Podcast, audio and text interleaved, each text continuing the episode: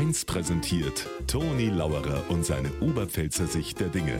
Immer werktags kurz vor 1 im Regionalprogramm für Niederbayern und die Oberpfalz auf Bayern 1.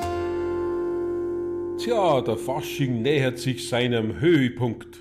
Narren, wo du hinschaust. Ich hab mir natürlich Veitshöchheim angeschaut, ist ja klar. Und ich mag ganz ehrlich sagen, ich habe in den letzten Tagen eine schwäbische Fastnachtssendung gesehen, eine rheinländische und eben Veitshöchheim. Und bei Veitshöchheim habe ich am allermeisten gelacht. Was? Weil es die lustigste war? Kann sein, ich weiß nicht. Bei den anderen zwei habe ich den Dialekt nicht verstanden.